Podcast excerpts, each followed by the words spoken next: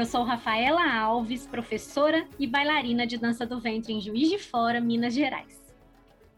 E eu sou a Vanessa Castro, bailarina de Curitiba, morando na Nova Zelândia. E está no ar mais um episódio do Belly Dance Podcast. Siga a gente no Instagram, arroba Belly Dance Podcast, arroba Rafaela Alves Dance. E arroba Vanessa Castro Dance.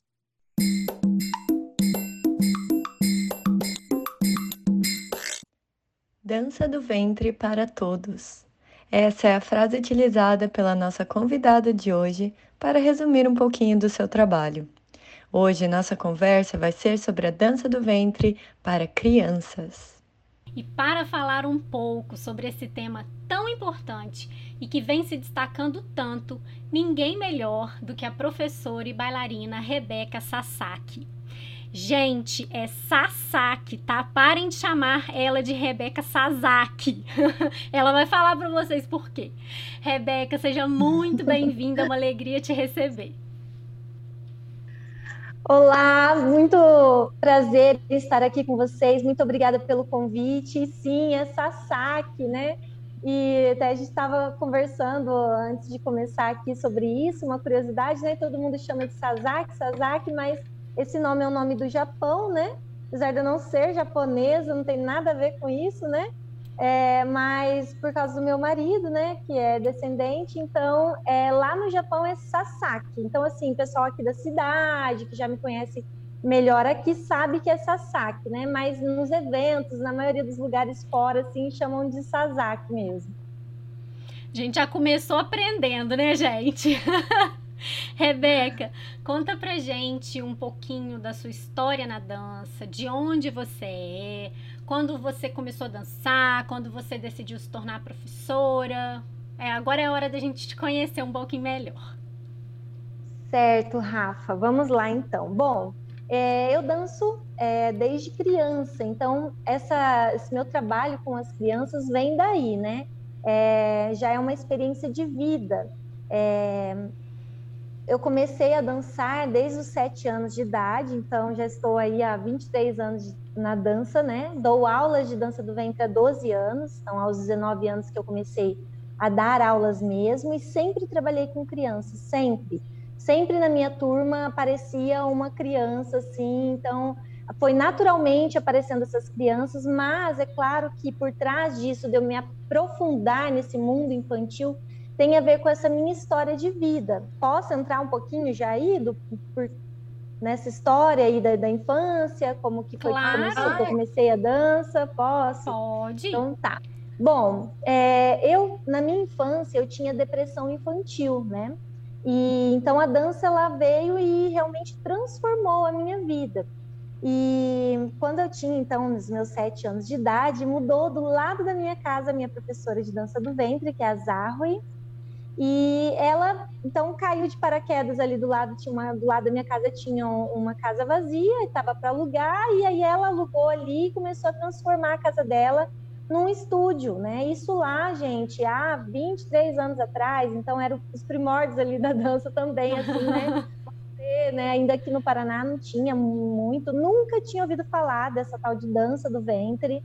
É, eu acho que é, para mim foi uma, algo assim de outro mundo realmente e algo que chamou muito a minha curiosidade como criança. Então, assim, eu ficava olhando pelo muro da minha casa, tentando descobrir quem era aquela mulher que estava mudando ali do lado da minha casa, o que eram aqueles barulhos, né, aqueles sons que vinham da casa dela, que eram os sons das moedinhas, os sons é, das músicas árabes que ela colocava. E a, esse meu início com a dança, ele esteve muito relacionado aos sentidos. E é algo que eu tento trazer para as minhas crianças aqui também, para todas as minhas alunas, né? É, que a dança seja uma, realmente uma vivência que ative os nossos sentidos. Então, ali nesse começo, eu fui chamada pela dança por esses sentidos. Primeiro, o meu ouvidinho ali, né? Muito atenta àquelas, à, àqueles aqueles barulhos e eu achava que minha professora era muito rica, porque eu pensava que ela tinha moedas, realmente moedas, né? eu pensava, como eu tinha lá o meu cofrinho cheio de moedas, né? Eu pensei, essa mulher é muito rica. Outra coisa que chamou muita atenção foi o cheiro, ela acendia incensos, né? Uhum. E aí eu sentia também da minha casa e eu nunca tinha sentido aqueles aromas. Então foi algo que também me prendeu nessa memória afetiva, né? Realmente esse cheiro, né? Outra coisa, a visão. Então, algumas vezes eu subia um pouquinho no muro para tentar ver melhor e eu via, né? Então, o que, que eu via na casa dela? Quando ela estava ensaiando, ela estava lá toda colorida, toda bonita, né? Tudo tem muita cor, muito brilho. Tinha um espelho na casa dela. Era uma sala da casa dela, mas dava para eu ver. Tinha uma, uma porta assim bem grande que dava. Eu conseguia realmente enxergar o que estava acontecendo ali na casa dela, só que lá da minha casa, né? É, e eu vi esse espelho, então toda essa visão assim de parecia um mundo de magia. Para mim aquilo ali era mágica, era um portal do mundo mágico que tinha ali naquela casa dela, né? Lindo. E aí um dia ela me viu, é, ela me viu é, observando e ela me chamou para entrar. Eu quase caí do muro ali, né?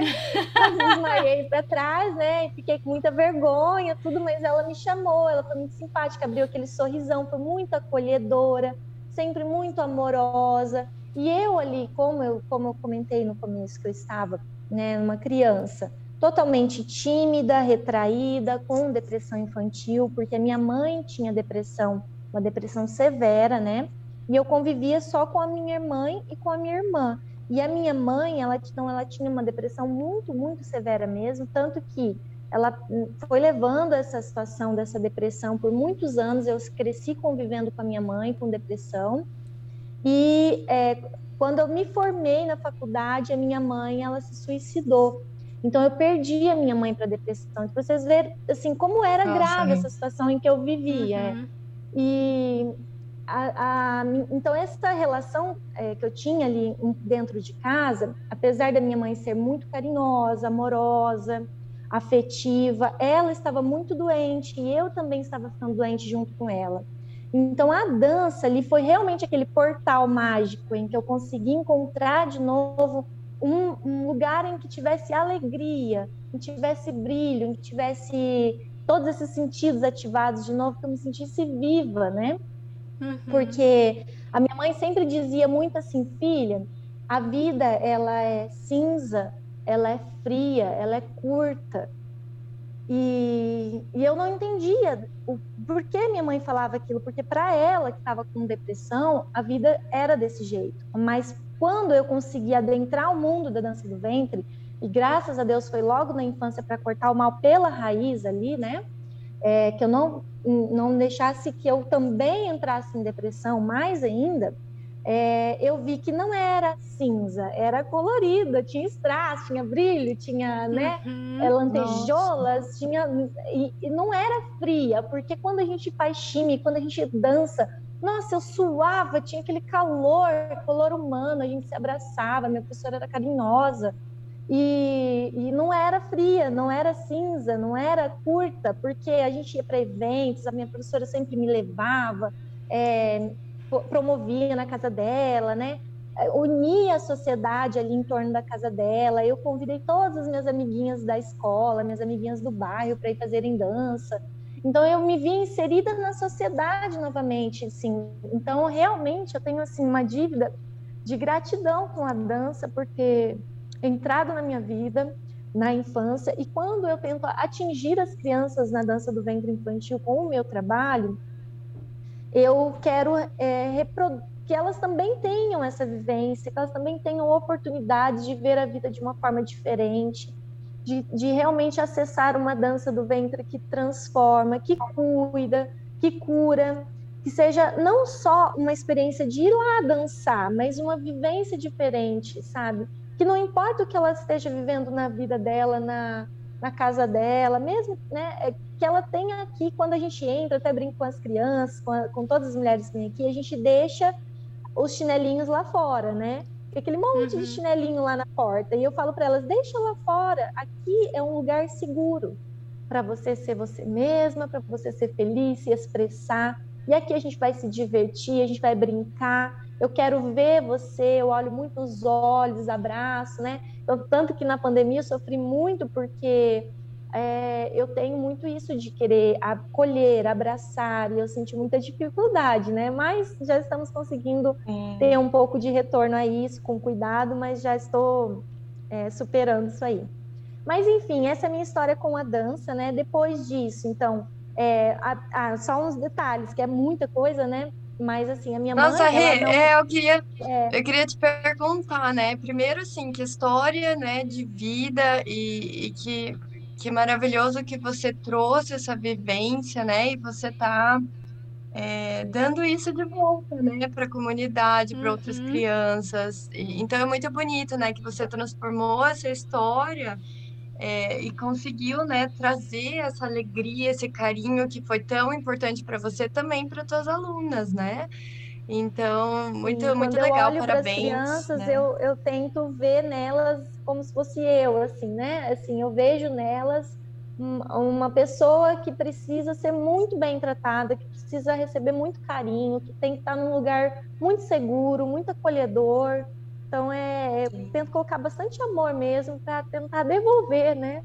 Retribuir, assim. Então, tem por trás de todo esse método, de todo o meu trabalho, uma missão, assim mesmo, que eu tenho uma. Parece que eu tenho uma dívida, assim, de, de, com, a, com a dança, sabe mesmo? E eu tento levar isso para as outras pessoas que eu encontro. E, e, quando você, né, você tinha sete anos é, quando você entrou em contato com a dança, é isso? E aí, assim, que eu falei que é são muitas coisas, né? Eu tinha que dar um dia inteiro para contar essa história, mas enfim.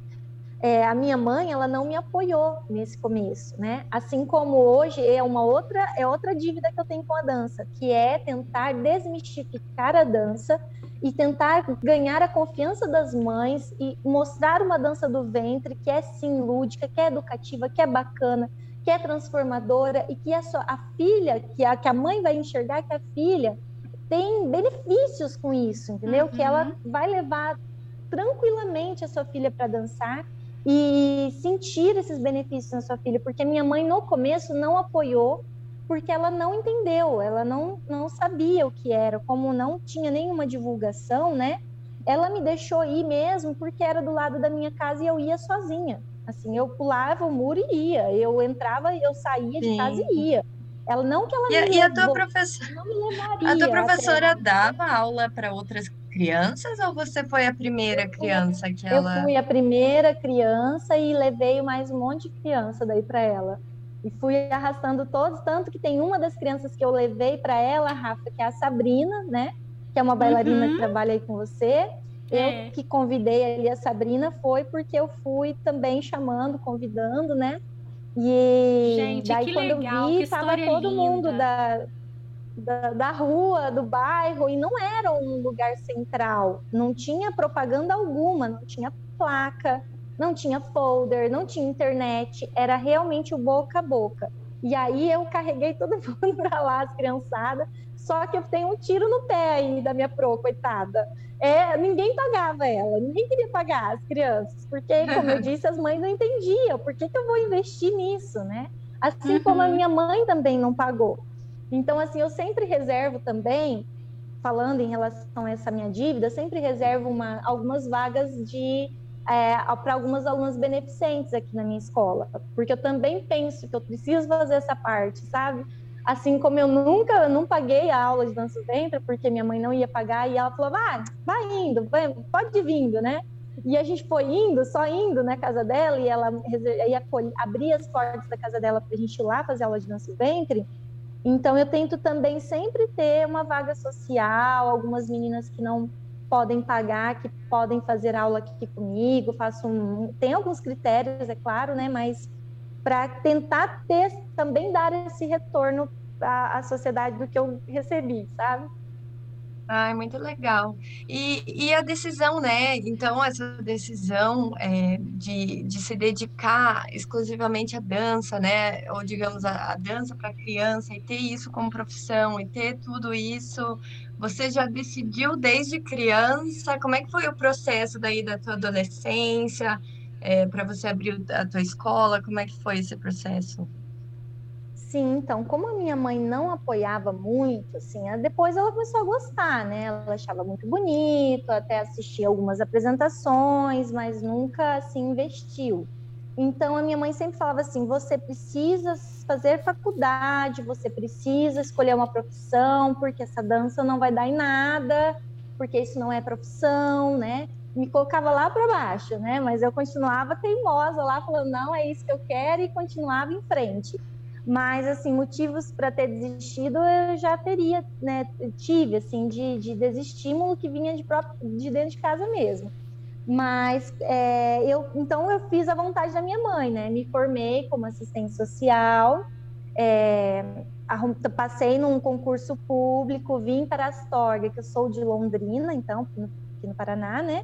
E vim para Astorga porque eu passei num concurso público aqui, como assistente social.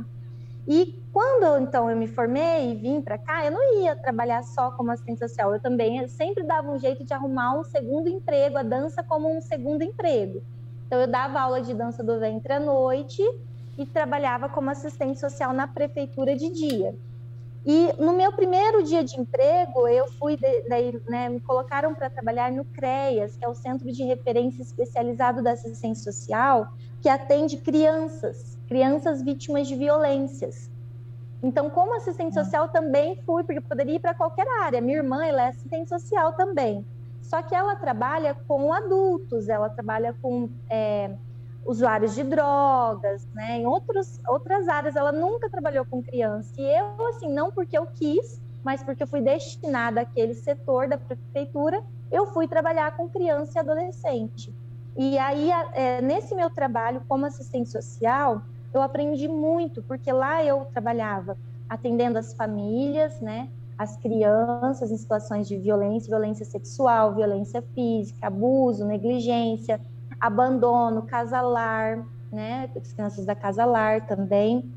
E eu trabalhava com uma equipe multidisciplinar, então ali tinha psicólogas, assistentes sociais, educadoras sociais, é, pedagogas, e eu observava muito o trabalho dessa equipe atendendo as crianças. E eu comecei a colocar isso na minha prática com a dança. Então eu saía de lá de dia e ia dar aula à noite. Se eu tinha uma criança à noite para dançar, eu tentava aplicar com as crianças, com as adolescentes que estavam na minha sala de aula de dança do ventre, também algumas técnicas que eu vi, a forma com que as pedagogas falavam com as crianças, as brincadeiras que elas colocavam, né, para abordagem dessas crianças tão vulneráveis, então tinha toda uma abordagem especial ali, diferenciada. Então foi uma grande escola para mim, mas eu sempre fui adaptando ao meu mundinho da dança do ventre e pegando um pouquinho do que era lá no meu trabalho como assistente social também. Até que surgiu uma oportunidade de dar aulas num projeto social. Eu escrevi um projeto social e foi aprovado pela prefeitura e foi liberado até um recurso federal em que eu trabalhei com 30 crianças vítimas de violências da dança do ventre infantil. Uhum. É, e aí que foi que eu realmente comecei com um público maior da dança do ventre infantil e uma dança do ventre não só infantil, mas que eu tinha obrigação de trabalhar além da dança, porque eram crianças de um projeto que vinham com essas dificuldades, com essas vivências familiares complicadas, com as situações traumáticas. Então, nesse projeto, eu não queria apenas ensinar elas a dançar, mas também fazer a diferença como se fosse realmente uma terapia para elas, né?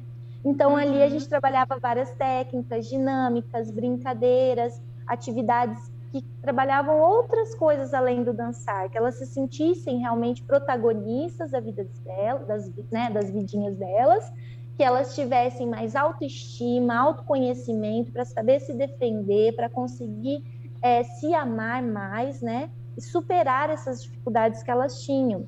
E tenho até hoje comigo, isso já faz 12 anos desse projeto, tem até hoje algumas ah, bailarinas que estão comigo desde esse projeto, que eram crianças e hoje estão como adultas já aqui dançando ainda junto comigo, sabe? Então foi um resultado muito legal e foi o pontapé inicial do surgimento do método Sasaki, assim, sabe? Nossa, Rebeca, que história linda! Cara, por isso que a gente fala, né, que, que o podcast é muito bacana por causa disso. É, a gente conhece, entende a história das pessoas e é tão gostoso conhecer, a gente passa a admirar tão mais, né? Mais ainda do que já admirava o trabalho. É, e você falou agora do seu método né, de ensino, que você colocou o nome de método Sasaki. É, explica para a gente um pouquinho como que funciona, no que, que ele é baseado. Sim, então eu coloquei justamente esse nome método Sasaki porque é, ele tá, ele é totalmente vinculado a essa minha história de vida, né? Então por uhum. isso que ele uhum. leva aí o meu nome mesmo, porque tem a ver com essa vivência minha, com essa experiência de querer levar a dança do ventre de uma forma diferenciada, que cuida, que cura, que transforma a vida das crianças. E, bom, através desse método eu já, já formei mais de 160 professoras. Eu vou confessar para vocês que eu estou perdendo as contas, eu acho que já está beirando umas 200 professoras, tá? Chegou assim num, num, momento que com a correria de gravidez, de nenê e tudo que, né, que eu, que eu tive a bebê esse ano, a minha segunda filha, eu fui formando professoras e eu estou perdendo até as contas. Agora eu estou numa época que eu preciso parar e, e ver como é que está essa situação, mas são muitas pros aí já formadas, não só no Brasil, mas também no exterior. Em Portugal são quatro pros, tem no Chile também temos é, na Espanha algumas professoras formadas pelo método Sasaki, né? E essa metodologia, então, eu estruturei, né, de uma forma é, que realmente a professora que faz esse método, ela pode estar ou começando a trabalhar, nunca ter trabalhado com crianças, ou que ela já trabalha com crianças, mas ela quer se especializar, ela quer ter um trabalho diferenciado, realmente atrativo para as crianças.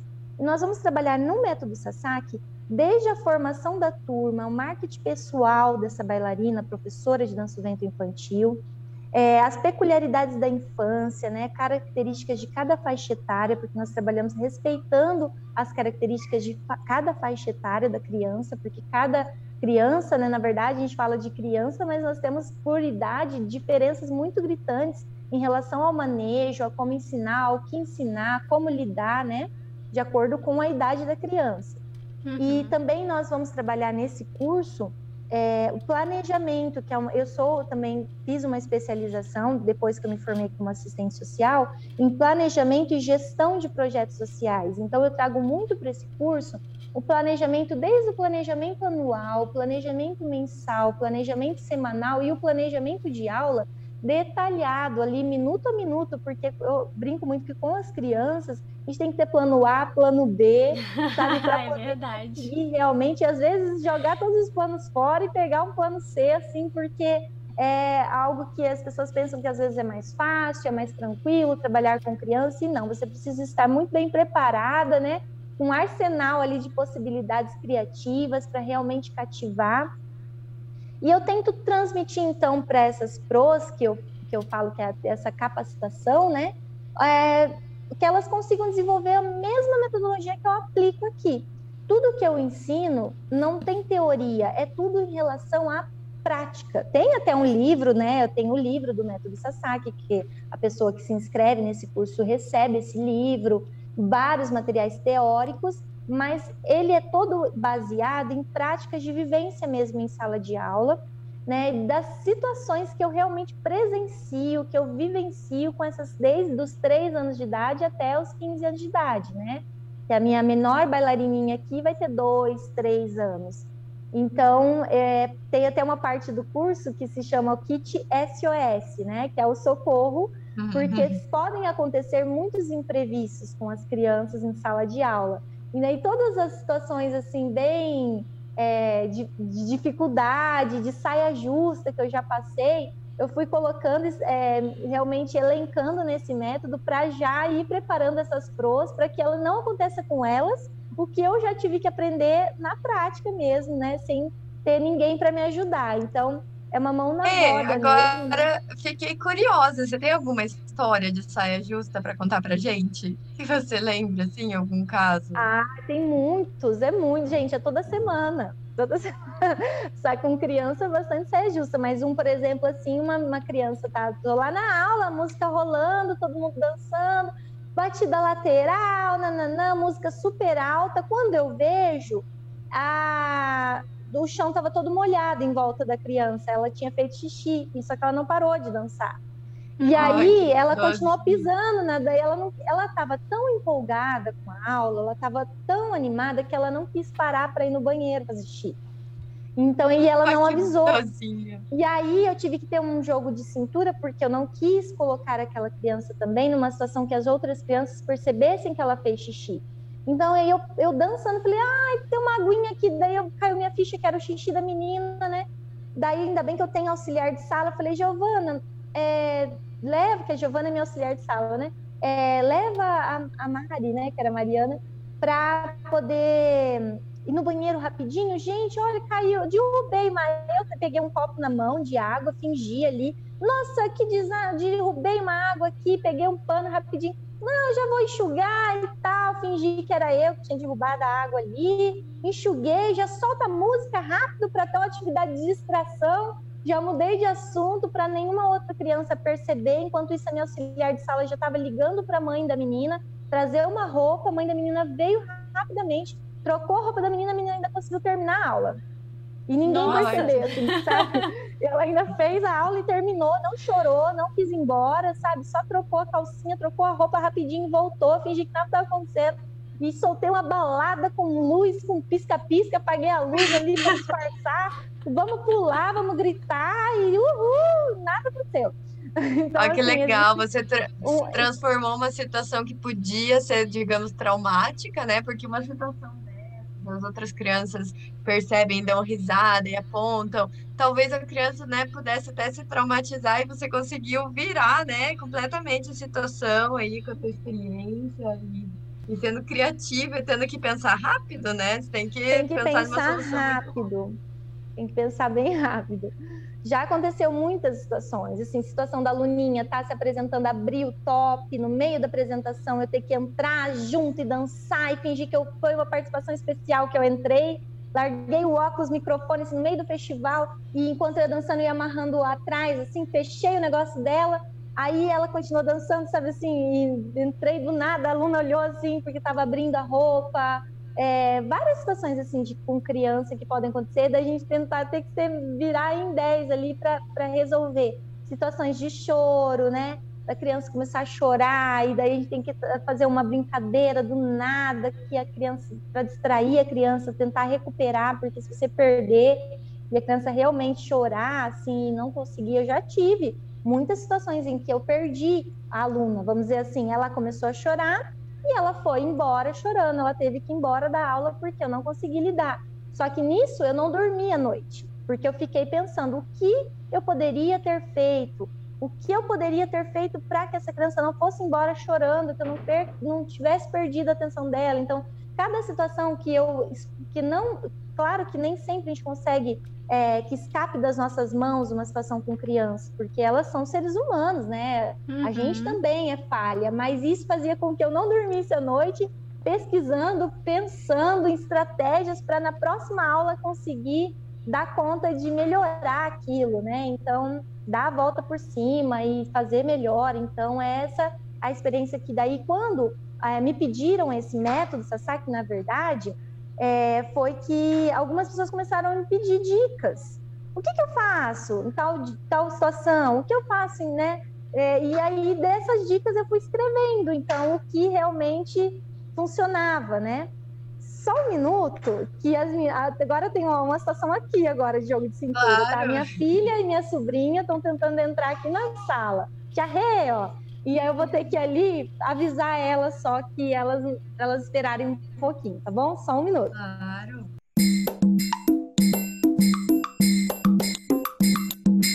Então é assim com criança. Aí elas estavam tentando abrir, ó, e agora que eu falei que não podia entrar, uma delas saiu com a cabeça baixa chorando ali, ó. Porque queria entrar aqui para poder conversar comigo, a minha sobrinha, né? Então é isso, é. sabe? Então, porque é. eu falei, não, não posso agora. Ela já saiu com a cabecinha ali querendo chorar. Depois eu vou ter que ir lá explicar para ela e tal, né? Que, que eu estava aqui trabalhando e, e, ter todo um jogo de cintura com ela. Eu tô olhando para ela daqui, ela está bem chateada ali comigo. Criança é assim mesmo. E pensando, né, é, em todo, tudo isso, assim, tem um número máximo de, de crianças que você consegue digamos, é, gerenciar uma aula? Tem, tem alguma limitação de número ou você consegue aplicar esse trabalho para turmas grandes? E, e, as turmas são separadas por idade? Como é que, que você lida no, no estúdio com isso? Aqui as turmas são todas separadas por idade E no curso eu aconselho que as pros trabalhem com no máximo 10 crianças, por experiência própria, assim, né? Que é um número que você consegue dar uma atenção, né? Realmente, não, não foge do seu controle. Porém, eu já trabalhei aqui com 19, 20, até 30 crianças dentro da sala de aula, né? Mas realmente, assim, vai, você tem que transformar a aula. Quando tem mais crianças, a sua aula muda de perfil, vira uma aula show, tá? Então, quando eu tinha muitas crianças, tinha uma turma que eu tinha muitas crianças, então transformava a aula em uma aula show. Era, tinha que ter, tem que ter muito gás, muita. Você tem que ser realmente uma entusiasta, uma animadora de festa, porque se você junta 20, 30 crianças, aquilo não vira mais uma aula, vira uma festa. Então, para você uhum. conseguir ensinar nesse, nesse é, ritmo, né, muda um pouco o perfil da sua aula. E você precisa ter muito jogo de cintura, muito recurso, muita brincadeira, realmente ser muito lúdica. Eu ficava muito sem voz até, eu perdia a voz. Eu comecei a usar microfone na aula para brincar com as crianças, porque eu tinha que falar super alto, sabe? Assim, não é questão de gritar com as crianças, mas é criança já tem um tom de voz mais elevado, elas gostam, né? De falar alto, de gritar, de brincar. Então, assim, eu gastava totalmente a minha voz ali para conseguir dar conta da, dessa festa, né? E, e, é, mas é muito gostoso também trabalhar com mais crianças, mas talvez você não consiga dar aquela atenção especial a cada uma delas, né? É, vai ter realmente demanda um trabalho muito maior. Eu não aconselho para quem está começando, assim, pegar uma turma muito grande. Sim. E, Rebeca, qual que é o maior benefício que você vê, assim, é, e, e, o maior desafio ao ensinar dança do ventre para as crianças?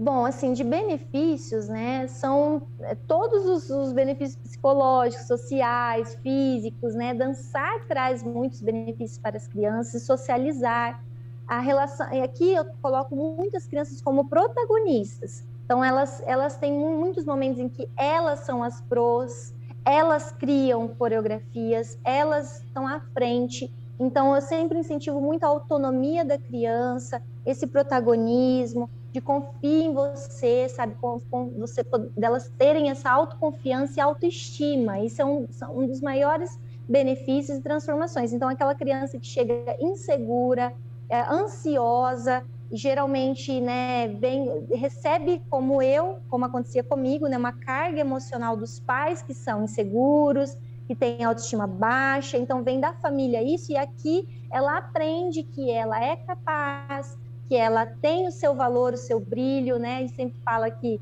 no céu todas as estrelas brilham, e por isso o céu é bonito, e que aqui elas são todas estrelas, elas todas têm o seu brilho, ninguém brilha mais do que ninguém. Então, a gente tenta também tirar essa questão da competitividade e, da, e colocar a colaboração. Trabalho em equipe, né, uma ajudando a outra. É, nós temos sempre muitas frases de efeito que são colocadas né, no começo, no final da aula. A gente sempre fala aqui na dança do ventre, todas somos importantes e elas falam isso, né? Então, toda aula elas falam, elas repetem essas frases e a gente, além de falar e fazerem elas repetirem essas frases, que é já um bordão assim de final de aula. Nós não terminamos uma aula sem falar isso. Aqui na dança do ventre, todas somos importantes, né? É, elas, elas realmente, a gente também tem que dar um exemplo, né? Então, você falou do maior desafio também, né? Os benefícios e desafio. O desafio é isso, quando você se torna uma professora de dança do ventre infantil, você se torna um exemplo para aquelas crianças. A criança que está na sua sala de aula, ela é um livro em branco e você vai ajudar ela a escrever a história dela. Então, é uma grande responsabilidade. É, você também tem que ser criança, se colocar no lugar dela. Ao mesmo tempo que você é criança junto com ela, você é o adulto responsável por ela. Então, você tem que ter respeito, conquistar o respeito da criança. Você tem sim que ter muita disciplina, né? E, é, pedir, ensinar a criança a se disciplinar também junto ali. Aqui elas me respeitam muito, sabe? É muito legal assim, tem até alguns vídeos que eu tenho lá no YouTube que tem 60 crianças assim, e todas estão é, num lugar aberto e todas estão me obedecendo. porque elas obedecem, elas conseguem ver assim a autoridade e o respeito, ao mesmo tempo a gente brinca, sabe? Então é muito legal isso, você ter essa firmeza e ao mesmo tempo carinho. Não é uma tarefa fácil, realmente é bem desafiador. É, mês passado, agora nós trouxemos a Lulu Sabonge aqui, né? E ela conheceu um pouco do nosso trabalho. Pela primeira vez, ela veio aqui para o norte do Paraná, aqui, né? No, em Astorga, foi pela primeira vez. E ela falou: Rebeca, o seu trabalho é muito mais difícil. Parece que é né, mais fácil. Trabalhar desse jeito é muito mais difícil só que também é muito mais legal. A, a Lulu falou, né? É muito mais legal, é tão gostoso, é tão legal, só que para quem olha, para quem está fazendo, para quem está vivenciando, trabalhando com a dança infantil, é muito mais difícil. Uhum. E assim, Rebeca, para você, como professora, qual que é a melhor parte? O que, que você mais gosta? Poder, então, voltar a ser criança junto com elas, né? Ter, é, é uma sala de aula totalmente neutra, muito gostosa, em que não há competitividade, realmente não há, só há sentimentos bons, só há, assim, sabe aquela coisa, você recebe muito amor, muito carinho. E uma curiosidade, por exemplo, compartilhar com vocês. Teve um dia que eu vim para uma aula de dança e eu não estava bem. Eu, Rebeca, tinha acontecido coisas comigo, né, na minha, é, no meu dia, coisas ruins. E aí eu sempre, é, até antes de entrar na aula de dança, que eu não quero trazer para elas essas situações ruins, né? Eu fazia ali uma oração, eu me benzo de tudo quanto é porque eu quero entrar totalmente renovada para elas, mas eu não estava nada bem. E aí, naturalmente, eu fiz uma brincadeira com elas que me curou daquele sentimento. Eu, eu inventei uma brincadeira, eu falei, vamos fazer uma brincadeira em que nós estamos numa floresta e elas todas, nossa, né? Vamos imaginar que nós estamos dançando numa floresta e aí há um perigo nessa floresta, mas daí as amigas vêm e se ajudam. E aí a gente foi fazendo a dança e foi inventando e gritava, sabe? Ai, não sei o que. Aí corria para um lado, corria para o outro, estava achando o máximo, sabe? Acho que as essa pro tá doida hoje, né? Mas elas estavam, elas imaginam realmente essa vivência, né? Uhum. E no final a gente encontrou uma luz, um caminho iluminado, daí a gente pegou os véus, levantou os véus, né? E esse caminho era do bem, do amor e tal. E a gente passou por esse caminho e respirou fundo, e daí ficou tudo lindo, maravilhoso. E eu fui me sentindo que, com as crianças fazendo essa brincadeira, eu estava me renovando junto com elas ali, sabe? Estava me curando com elas. Elas pensavam que elas estavam recebendo a aula, mas na verdade eu é que estava recebendo essa cura junto com elas ali, vivendo isso, porque elas realmente elas estavam vivendo isso comigo e permitindo, sabe? Foi muito gostoso essa aula e foi naturalmente, assim, aí que a gente fala que a gente tem o plano A, plano B, plano C, mas às vezes acontecem coisas quando a gente está com as crianças, se permite ser criança, que foge até do planejamento, né? Uhum. E assim, você estava falando, eu fiquei pensando aqui, você estava falando, ah, eu já dei aula numa sala com 30 crianças. É, como que você faz, Rebeca, para conciliar né, as diferenças assim de uma para outra? Às vezes uma não é muito coleguinha uma da outra. Como que você lida com isso para ter uma harmonia legal entre elas? Como eu disse, né, existem algum, existe uma missão aqui na escola que quem entra desde o primeiro dia de aula e toda aula a gente vai colocando é, não é só dançar, tem a parte da conversa e a, as brincadeiras uhum. também são voltadas a objetivos que chegam nesses focos mesmo, de realmente ir, que, ir conquistando isso, né? Quebrando esses, esses pequenos problemas que podem acontecer, né? E nós sempre falamos muito juntas, aqui é um lugar seguro, aqui amiga ajuda amiga, uma bailarina uhum. ajuda a outra. Nós temos o código de ética que é entregue desde a matrícula para as mães lerem com as alunas, a gente lê junto. É, agora nós vamos ter a formatura das bailarinas e aí elas têm que fazer um juramento. Então, assim, eu pego pesado com as crianças, na verdade, uhum. porque eu faço elas falarem, elas fazerem esse juramento e depois tem que abraçar a amiga e tem que ter essa atividade de tipo realmente dar o exemplo, ter a vivência, né? Então, nós estamos sempre trabalhando isso, porque realmente, sim, existem situações difíceis que vão acontecer. E é para isso que nós estamos aqui, para que é, a criança consiga se consiga ter esse local em que ela vai amadurecer esses sentimentos e aprender de uma forma diferente, em que aqui todas são iguais, todas são importantes, não importam as nossas diferenças, o uhum. respeito ao outro, né? O contato físico, o carinho, e, e, dá muito certo, né? A criança, como eu disse, é um livro em branco, então tá mais uhum. fácil de você colocar essas, essas, esses ideais na cabeça da criança, né? Então não é realmente tem existe uma por trás da, da aula de dança um trabalho de sem, de educar, né? De educar essa criança e não Sim. só a criança, mas a gente trabalha muito com os pais. Então o método Sasaki ele tem uma parte que é o relacionamento com as mães, com os pais. E isso torna o método Sasaki um pouco mais difícil de ser executado. Por quê? Na aula de balé, por exemplo, a mãe leva a aluna lá e vai embora. Na dança do ventre com o método Sasaki, eu incentivo que a mãe fique, que a mãe participe, que a família venha. Existe um espaço aberto para a família que a mãe veja, porque quando eu estou falando isso com a filha dela, eu também estou falando isso com ela, e eu também estou tentando curar um pouco da criança interior dela ali, né? E a gente traz muitas palestras para as mães, é, chamamos para reuniões, conversas, tornamos essas mães nossas parceiras, nossas amigas, né? Isso dá mais trabalho. Isso envolve muito, muito bafafá, uhum. gente, porque eu sou mãe hoje, né? Eu vejo como mãe é um bicho, gente, difícil de lidar. Porque, uhum. né, são as corujas ali, né? Que querem colocar suas filhas debaixo das asas e às vezes existem situações em que realmente a gente fica uma saia justa, mas vale a pena. Porque esse é o segredo da, de dar tão certo e de, de ter tantas alunas aqui na minha cidade, porque as mães vão e contam para outras mães né, essas coisas boas que elas veem aqui, esses ensinamentos educativos, e elas conseguem ver o que realmente está acontecendo e ter muita confiança no que está acontecendo na sala de aula. Depois que elas têm essa, essa confiança, aí sim elas deixam a criança e não precisam mais ficar em sala de aula, né?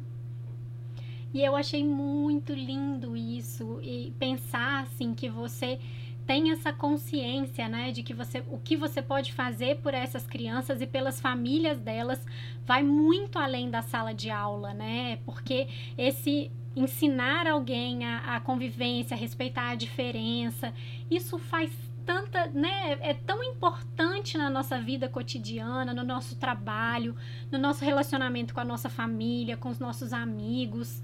Então, nossa, que trabalho lindo mesmo. Eu estou levantando aqui para pegar um documento que eu queria compartilhar com vocês, que é o juramento da bailarina. Eu vou ler para vocês, para vocês verem que vai ser agora, né? Eu estava escrevendo ah. porque vai ter uhum. daqui uns dias aqui a nossa formatura. E eu não sou capaz mais de entrar num palco, numa apresentação, ou qualquer lugar, sem falar um pouco sobre isso, porque uma das coisas também converso muito com as pros de dança do ventre infantil é que nós temos que ser educadoras do público.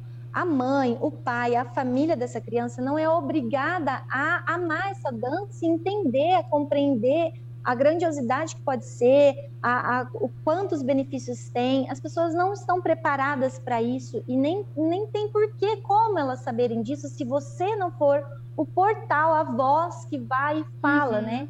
Então, nós vamos ter, por exemplo, agora uma apresentação do Agroarte, que é aqui uma, um evento em Astorga, e eu estou já pensando o que eu vou falar antes de entrar. Então, não piso no palco sem pegar o microfone e educar aquele público que está na plateia, porque ali eu sei que vão ter pessoas leigas e podem ver com olhos errados ou com olhos diferentes do que eu gostaria que eles recebessem essa dança. Então, primeiro eu falo, falo, falo, daí depois eu danço, sabe? Já virou uma regra, assim, e é o que tem dado muito certo. Mas, assim, Legal. por exemplo, né, a, a, o juramento aqui da bailarina, né? Esse é da turma Baby. Então, as pequenininhas, às vezes não sabem nem falar muito bem, dois, três aninhos, elas falam, elas colocam a mãozinha no peito, na frente dos pais e da sociedade. Nós vamos fazer num lugar aberto, vai ter mais de 100 pessoas lá, que nós vamos fazer hoje, é, esse ano num lugar, bem, num lugar bem aberto, né? E elas falam bem alto, que nós treinamos com elas aqui, elas falam, sou bailarina, Prometo dançar com amor e alegria, respeitar minha professora, obedecer a minha mamãe e meu papai, sou bailarina, sou feliz. Isso é para as mais babies, né? Bom, e o juramento, então vou compartilhar com vocês, tá? O juramento das adolescentes, né? Das meninas mais assim, a partir dos 10 anos, pré-adolescentes. Vocês vão ver que muda o teor aqui, né? Algo que elas também vão colocar a mãozinha lá, fechar os olhos perante a sociedade, perante os pais, e elas vão falar em alto bom tom. Sou bailarina, prometo continuar sendo sempre estudiosa, respeitando todas as minhas professoras, respeitando e amando a minha família e amigos Sou bailarina, prometo continuar dançando por amor, com dedicação, gratidão e alegria. Sou bailarina mesmo nos dias tristes. Mesmo cansada, prometo não desistir de ser feliz, de dançar e de realizar os meus sonhos. Viu como muda já para as pré-adolescentes? Porque uhum. elas já vêm com algumas vivências mais, né, que exigem realmente que elas vençam esses, esses desafios de tristezas, né, de momentos que elas pensam em desistir, em que já a autoestima delas já está mais abalada.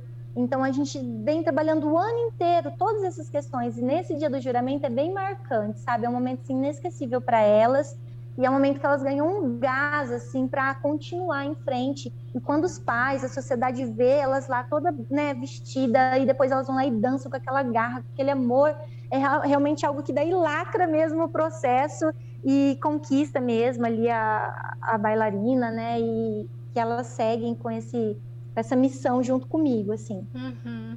Nossa, que bacana. Eu achei assim incrível em tudo, né? Você pensa em cada detalhe. E, e eu queria te perguntar se tem alguma dica que você poderia deixar para quem pretende ensinar para criança que, que você tem para falar para essa Sim. pessoa que tem vontade? Você acabou de falar uma coisa importante, é isso mesmo, é pensar nos detalhes, né? Então, quem pretende trabalhar com crianças, primeiro, precisa realmente gostar muito de estar com crianças, com adolescentes, né?